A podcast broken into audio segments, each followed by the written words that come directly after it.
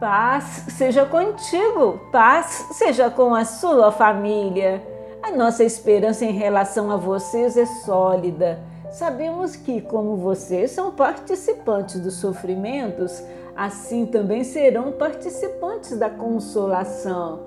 Segundo Coríntios, capítulo 1, versículo 7. Cristo reina agora em seu trono celestial, mas a terra está cheia de homens maus.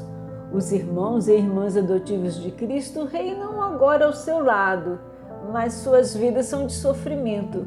Como pode ser? É o mistério da cruz de Cristo. Através da nossa fraqueza, somos fortes. Através da morte, temos vida. Através do sofrimento, nos tornamos os vencedores. E através da perseguição, somos abençoados.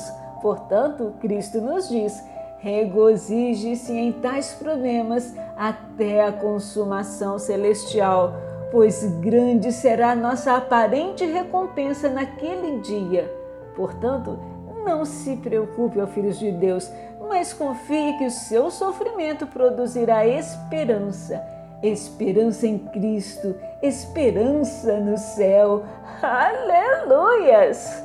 Pois o nosso sofrimento leve e momentâneo estão produzindo para nós uma grande glória eterna que pesa muito mais que todos eles.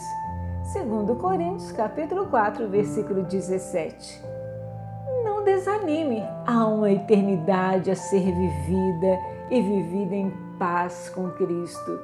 Deus te abençoe e te guarde.